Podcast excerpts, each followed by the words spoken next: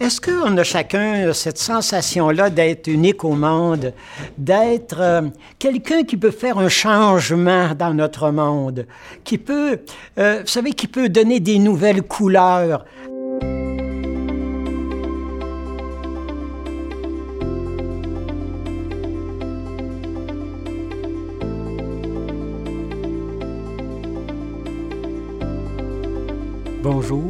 Bienvenue à notre rencontre d'aujourd'hui euh, sur, euh, pour, vous savez, pour passer notre, raviver notre espérance. Oui, aujourd'hui, le thème, euh, alors vous savez, devant les situations difficiles qu'on vit, tant au niveau économique qu'au niveau social, politique, religieux, ah, ce qu'il faut garder l'espérance pour notre avenir aussi de la planète, pour euh, les, euh, les, les, les pauvres, euh, pour qu'ils prennent leur place dans cette, ce renouvellement de notre monde. Alors, comment, comment on doit, on peut espérer malgré tout, envers et contre tout, garder notre espérance. Euh, il y a plusieurs années, peut-être dans les années 70, dans le, un moment quand même d'un grand virage au Québec au niveau économique, politique, Jacques Grandmaison, un penseur, un philosophe, un homme qui avait une vision de la société du Québec, euh, de, notre, de notre Église aussi du Québec. Je me souviens d'avoir lu de son, dans un de ses réflexions, en un sens, ce qui est essentiel, c'est que, c'est que l'Église est en état de crise. Et elle l'est comme dans un état de grâce. Merveilleux. Une crise, des moments plus difficiles dans nos vies, dans l'histoire, dans la société, dans, notre, dans nos églises. Ça peut, l'état de crise peut devenir un état de grâce un état où on peut repenser nos projets, notre avenir, nos conceptions. Vous savez, une sorte, c'est une chance d'être dans un état de changement, de mutation, euh, de transformation. Oui, oui, c'est une grâce, c'est une chance. Ça nous oblige à, à, à revoir, à faire le bilan. Où on en est où? On va où? On est prêt à quoi? On est prêt à laisser tomber quoi? Et est-ce qu'on est prêt à être innovateur? Euh, vous savez, on est dans un temps, on accouche, hein, c'est un temps d'enfantement. On est en train de réenfanter notre façon d'être croyant, d'être façon de travailler dans la société, d'être le vin dans la pâte, être lumière du monde. On est en crise, mais c'est une seconde conversion euh, au niveau global, au niveau euh, de notre monde. On est vraiment en transformation. On est en les douleurs de l'enfantement. Euh, c'est, c'est Martin Buber qui dit, avec chaque homme, chaque femme, vient au monde quelque chose de nouveau, de neuf, qui n'a encore jamais existé, quelque chose d'initial, d'original, d'unique au monde. Est-ce qu'on a chacun cette sensation-là d'être unique au monde, d'être euh, quelqu'un qui peut faire un changement dans notre monde, qui peut, euh, vous savez, qui peut donner des nouvelles couleurs à nos familles, à notre travail, à notre, euh, à notre façon de vivre, notre foi, notre espérance? euh, est-ce que, euh, est-ce qu'on est, vous savez, on est bien loin de l'enthousiasme des premiers temps de l'Église, hein, avec un, groupe, un groupe de, de, jeunes apôtres, là, alors qui, vous savez, qui ont changé la face du monde, qui ont répandu un feu sur la terre, alors qui, euh, qui ont donné corps et âme euh, un feu, un feu, une passion, euh, une croyance qu'on pouvait changer notre monde on est loin de l'enthousiasme. Je pense que quelque chose qu'on a perdu comme Église, entre autres, c'est cette sorte d'originalité. Cette sorte, vous savez, on, est trop installé, on était trop euh, confortable, on avait pris de l'acquis, alors que dans nos amours, dans nos familles, dans nos couples, euh, avec nos grands, nos grandes, euh, il faut s'attendre vraiment à des, les nôtres nous sont donnés aussi pour nous changer, les plus anciens, les plus âgés, les parents. Ils nous sont donnés pour, pour qu'on soit transformés. Alors, l'Église de chez nous semble essoufflée. Et pourtant, elle a une bonne nouvelle à dire que notre monde va vers quelque part.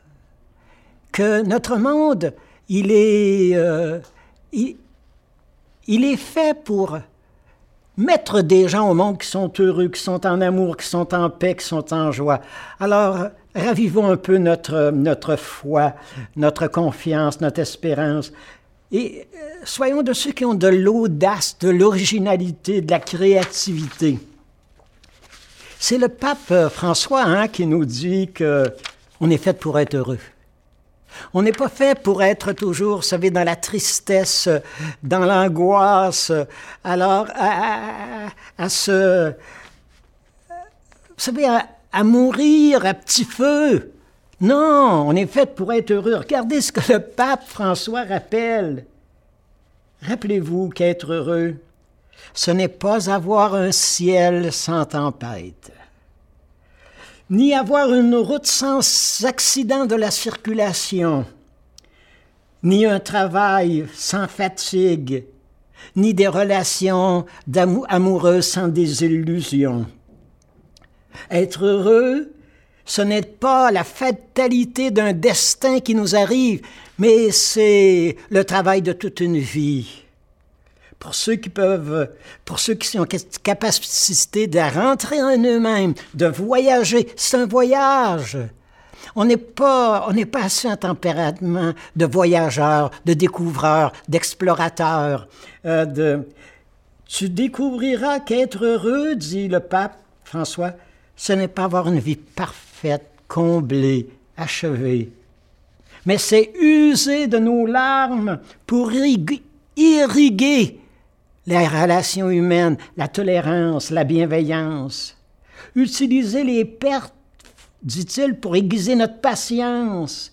Utiliser nos erreurs pour sculpter la sérénité. Utiliser des obstacles, la difficulté pour ouvrir les fenêtres de l'intelligence. C'est comme si on avait... La, il y a un combat hein, dans le bonheur ne jamais renoncer au bonheur, dit le pape, car la vie est un spectacle incroyable. Oui, oui, la vie en vaut la peine. Elle nous est donnée pour, euh, pour, que, pour, pour la changer aussi. Hein? Ah, on n'a pas à s'installer. Hein?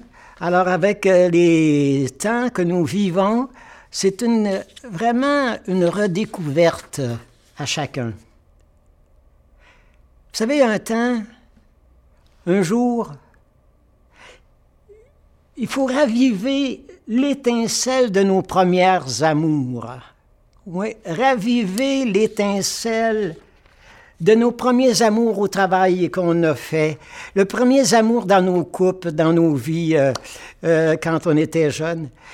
Euh, raviver l'étincelle, la flamme de la passion de découvrir, la passion de faire, de travailler pour que notre monde soit meilleur, plus beau.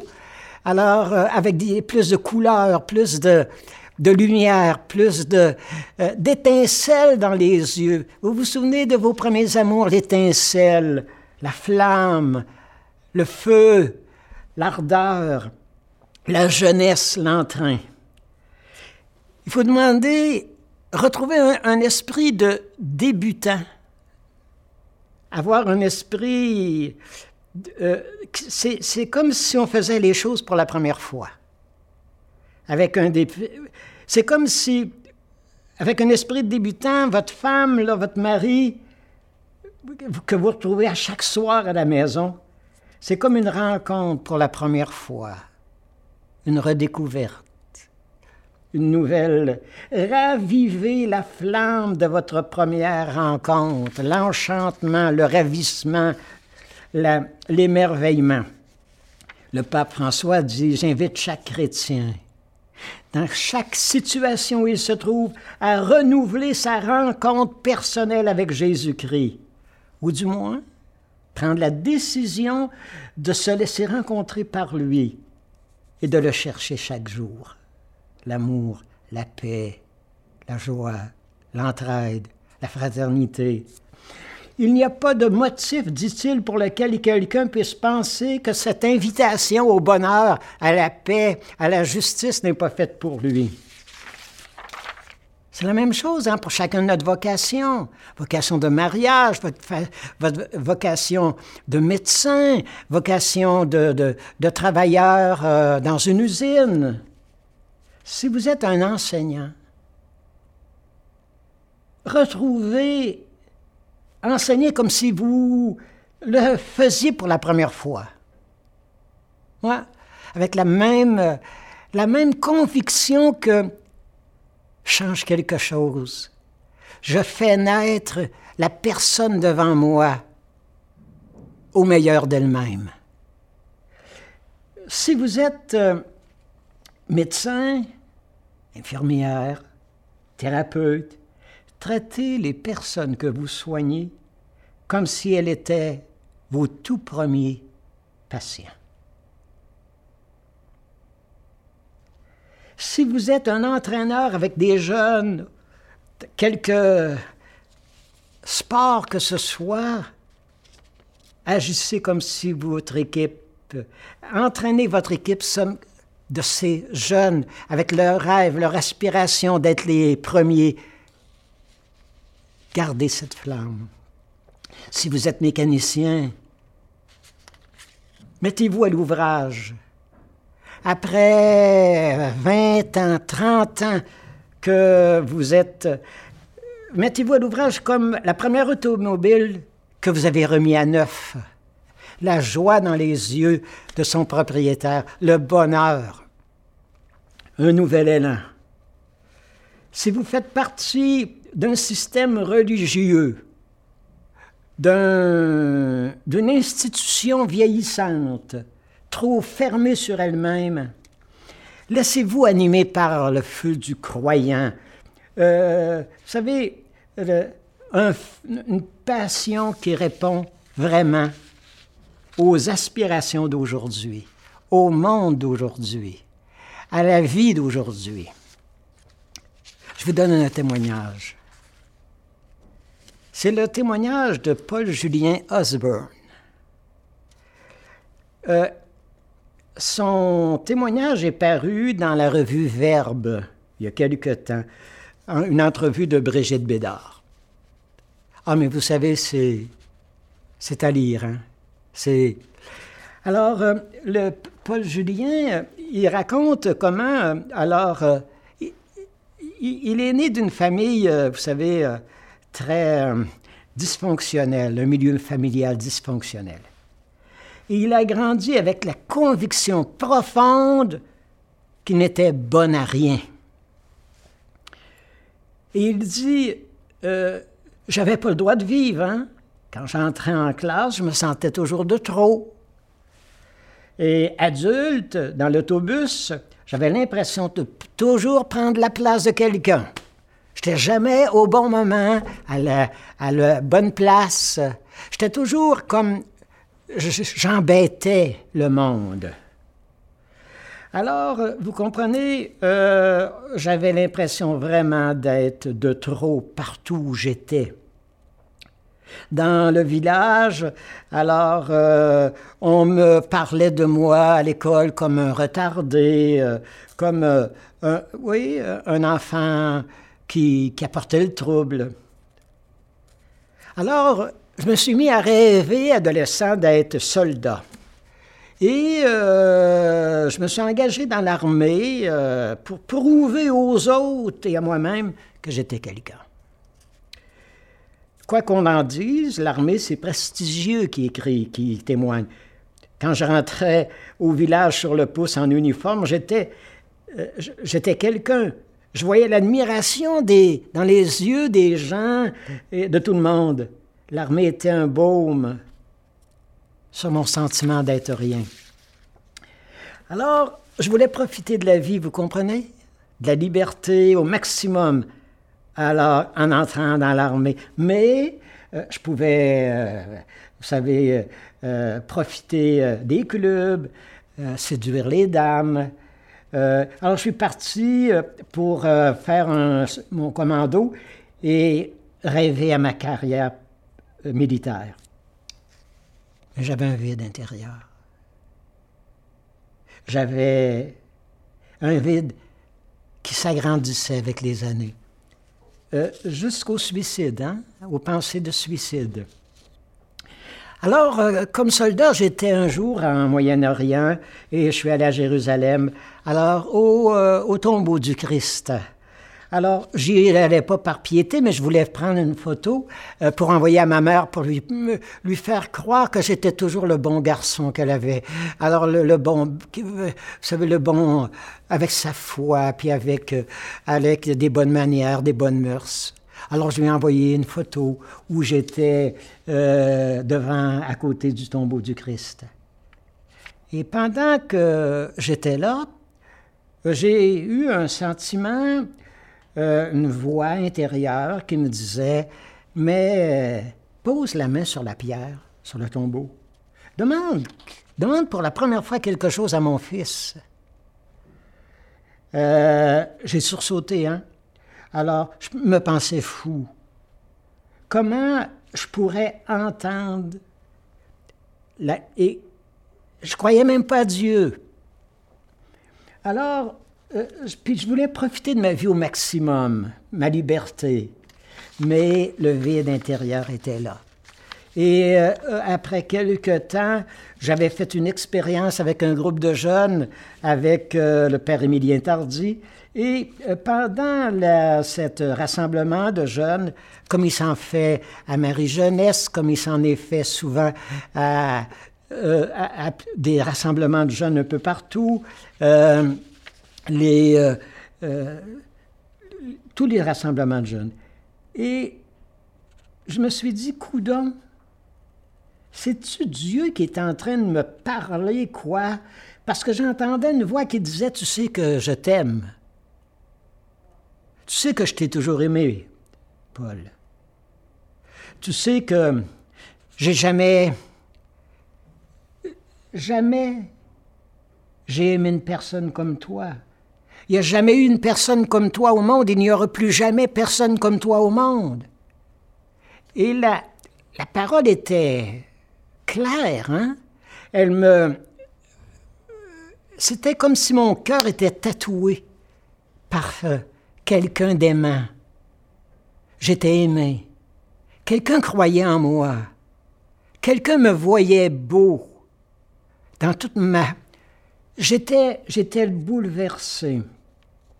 Et j'avais l'assurance d'être pardonné de mon passé. Et quand il raconte cette histoire, il a encore les larmes aux yeux. Hein. De fier soldat, cet homme est devenu un préposé aux soins intensifs. Du bon à rien, il est devenu un bon à tout faire. Euh, vous savez, proposer aux soins intensifs avec, euh, et avec euh, quoi de quand il dit euh, Quoi de mieux qu'un cœur blessé pour être tout petit devant les autres dans les soins intensifs et laisser Dieu prendre la place? La transformation d'un être, la beauté et la beauté que, qui a été remarquée par Alison, euh, mariée, son mari maintenant, euh, avec sept enfants, un bonheur, des témoins, la paix, la joie, merveilleux. Oui, oui, on est fait pour le bonheur. On est fait pour répandre la bonne nouvelle. On est fait pour faire un monde plus beau. Euh, et rien ne doit nous désespérer. Oui, il y a des raisons euh, d'être triste. Oui, il ne faut pas se fermer les yeux sur la violence, sur les, divorces, euh, sur les, les, accidents, les handicaps que certains de nos jeunes euh, ont eus ici et là. Il faut pas se fermer les yeux. Mais en même temps, savoir que derrière ces épreuves, alors euh, il y, a, une présence, il y a, y, a, y a, de l'espérance. Alors j'ai des lumières pour me faire euh, que je puisse avoir la lumière pour que faire briller le trésor dans l'événement qui vient de m'arriver. Alors vous voyez, on peut on peut faire un monde meilleur faut avoir de l'audace, il hein. faut avoir euh, un sens de la créativité. Euh, j'ai un ami prêtre, qui me racontait que, alors lui, euh, alors il a été élevé en orphelinat et il, il, témoigne qu'à 11 ans, il ne comprenait pas du tout, mais pas du tout pourquoi il était en orphelinat. Est-ce que c'est parce que ma mère était dans la maladie mentale? On a voulu me le cacher. Est-ce que c'était mon père qui était un homme violent? Euh, parce qu'il est, puis il est parti pour un autre pays? Euh, est-ce que c'était parce que j'étais, j'avais un problème, que, que j'étais retardé mentalement? Je vivais comme orphelin dans un centre c'était à l'intérieur de moi, c'était comme si j'étais en prison. C'est comme si j'avais pas de raison d'être. C'est comme si j'avais toutes les questions qu'un jeune de 11 ans peut se poser. Ma vie, elle donne quoi? Elle va servir à quoi? Qu'est-ce qui va me rendre heureux? Je suis fait pour qui? Pourquoi? En vue de quoi? Et il raconte euh, qu'il euh, il se confie alors à, un, prêtre euh, qui, qui est aumônier de l'orphelinat qui est tenu par des sœurs. Et un jour, il raconte qu'une sœur, celle qu'il aimait le moins, celle qui avait le caractère peut-être le plus difficile de la communauté, prend la parole dans une rencontre et elle dit un texte qu'elle a pris en Isaïe 49, 15. L'enfant se posait des questions, est-ce que ma mère m'a oublié? Est-ce que ma mère se souvient de moi? Est-ce que ma mère sait, mon père, que je suis encore vivant? Est-ce qu'ils savent que je suis seul au monde? Que je connais aucun ami, aucun cousin, cousine? Alors, et, et la sœur prend la parole et elle nous lit une parole de Dieu. Une femme peut-elle oublier son enfant? Euh, est-ce que une femme peut être sans cœur pour le fils qu'elle a porté?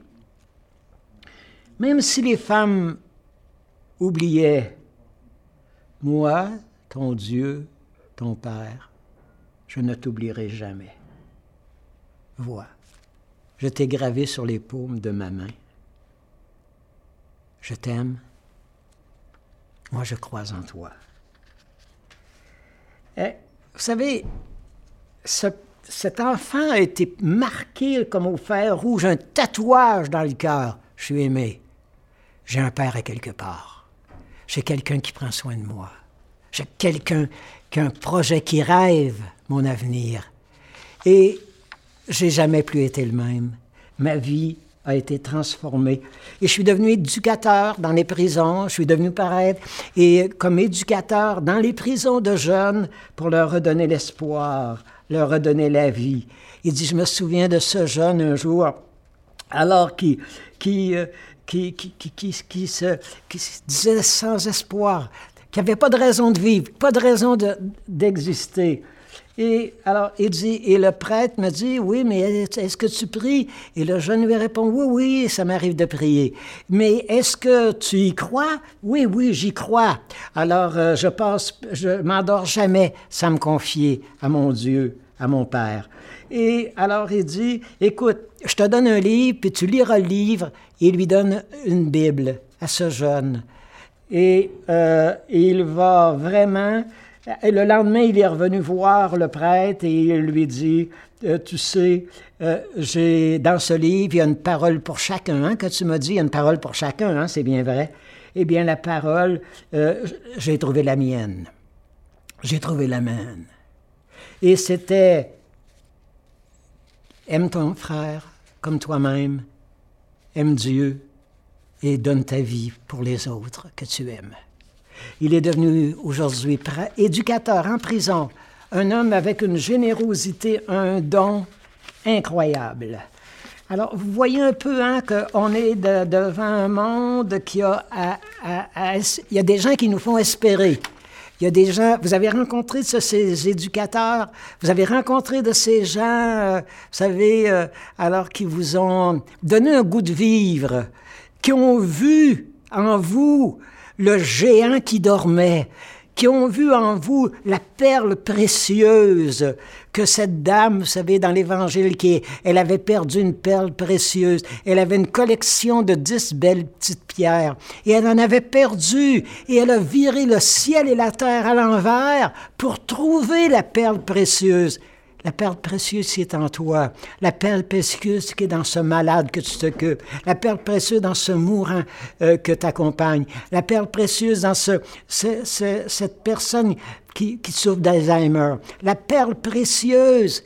Et c'est dans la mesure qu'il lumière dans tes yeux qui te, verra, qui te fera voir cette perle précieuse. Vous savez, c'est Xavier Emmanueli qui raconte. Vous savez, c'est un médecin, urgentologue réanimateur, éducateur, et, euh, écrivain, cofondateur de Médecins sans frontières.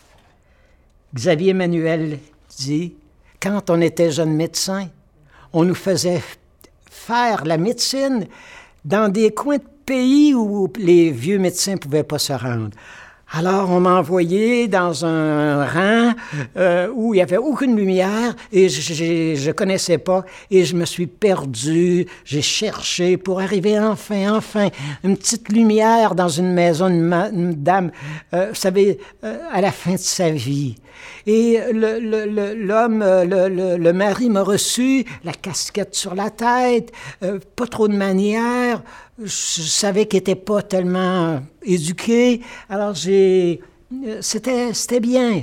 Alors, mais il m'a amené chez, auprès de son épouse. J'ai donné la prescription et euh, euh, je suis sorti de la maison.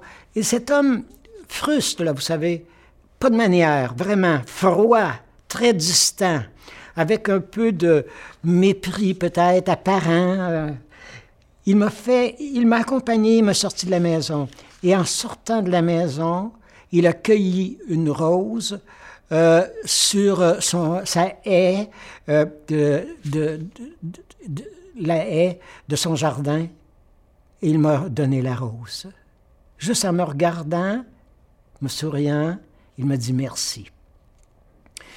Ce jour-là, dit le médecin, je savais que j'étais un médecin sans frontières, que, que je pourrais faire des miracles que je pourrais ressusciter ce qui est mort dans les gens. Je savais par cet homme-là que je ferais une différence dans le monde aujourd'hui. Et je vous laisse avec ce petit témoignage. Dernièrement, j'allais à Montréal à la bande FM, un groupe de jeunes. Alors, et, euh, et j'avais passé la journée, vous savez, le matin très tôt à monter, Montréal. Je descendais dans la nuit parce qu'il y avait beaucoup d'engagement. Alors, et je me disais, ça vaut-tu la peine de monter, faire un tel trajet? Et j'avais passé une journée, là, vous savez, tous les rendez-vous que j'avais donnés à Montréal en même temps, bien, ils se désistaient parce que la plupart n'avaient pas été vaccinés. Alors, c'était vraiment, là, euh, vous savez, déroutant.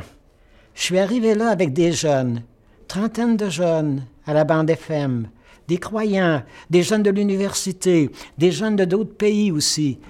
Et une soif, une soif de lumière, une soif de la parole. Et un jeune m'a posé la question, si on n'avait été que dix, est-ce que tu serais venu quand même? Bien sûr que je serais venu, parce que si je viens pour dix personnes, alors chacun de vous, comme jeune, vous allez en rencontrer dix dans les prochaines semaines, vous allez rencontrer une centaine pendant le mois qui s'en vient, et au bout de l'année, vous en aurez rencontré euh, 2000. Alors, si je viens pour vous, c'est pas simplement pour celui qui est là, mais les dix que vous êtes, pour lesquels vous êtes là, les cent, les mille. Alors, ce soir, c'est pas à 20 personnes que je parle, à 20 jeunes, mais c'est au moins dix mille jeunes. Parce que vous, vous ferez une différence.